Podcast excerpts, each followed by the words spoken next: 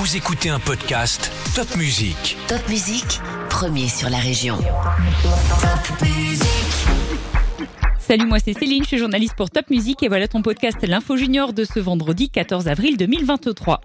Tu les as sans doute déjà vus à Colmar, la Brigade Verte patrouille à cheval dans le centre-ville. C'est une expérimentation qui va durer jusqu'à fin juin et travailler en centre-ville avec des chevaux, c'est une première à Colmar pour les deux brigadiers équestres.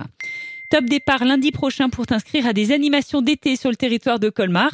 Les jeunes nés entre 2005 et 2018 et vivant dans les 20 communes du territoire de l'agglomération pourront s'inscrire à des activités sportives et culturelles entre le 10 juillet et le 27 août et les infos sont sur colmar.fr. Le lycée professionnel Émile Matisse à Schildikheim propose une formation Bac Pro transport fluvial. Les élèves peuvent s'entraîner au métier de timonier ou de matelot sur un vrai bateau école amarré au port autonome de Strasbourg et désormais aussi sur un nouveau simulateur de conduite fluviale. Le transport fluvial, c'est un secteur qui recrute de plus en plus. Bravo à Sylvain Dufour, le snowboarder qui s'entraîne au lac Blanc, vient de remporter pour la douzième fois le titre de champion de France de snowboard.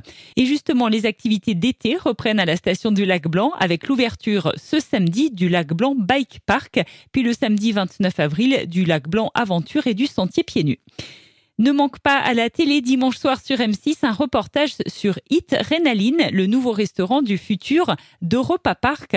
Un documentaire à découvrir dans Capital sur M6 dimanche à 21h.